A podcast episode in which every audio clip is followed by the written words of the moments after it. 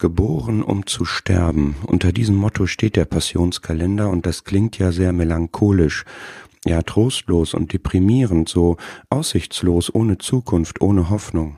Und tatsächlich war bei der Geburt Jesu sein Sühnungstod schon vorherbestimmt. Aber doch hatte er, der Lebendige, der Urheber des Lebens, ein zielbewusstes, hoffnungsvolles Leben, das durch Leiden zur Herrlichkeit führte, und er erduldete das Kreuz wegen der vor ihm liegenden Freude.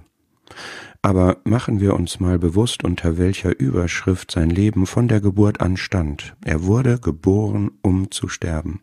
Seiner Mutter Maria wurde vorhergesagt, dass ein Schwert ihre Seele durchdringen würde das spielte auf seinen Tod an, den sie beim Kreuz stehend mit ansehen würde.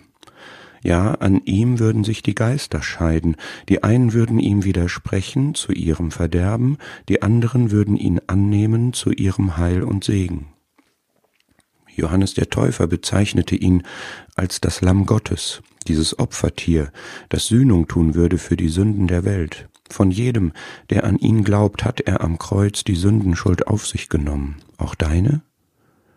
Und er selbst hat in diesem Bewusstsein gelebt. Er kannte die Weissagungen der Propheten, die sich auf ihn bezogen, und er hatte sich Gottes Plan zu eigen gemacht. Er wusste genau, er würde misshandelt und getötet werden, um dann später aufzuerstehen. Was für ein Leben, was für eine Hingabe.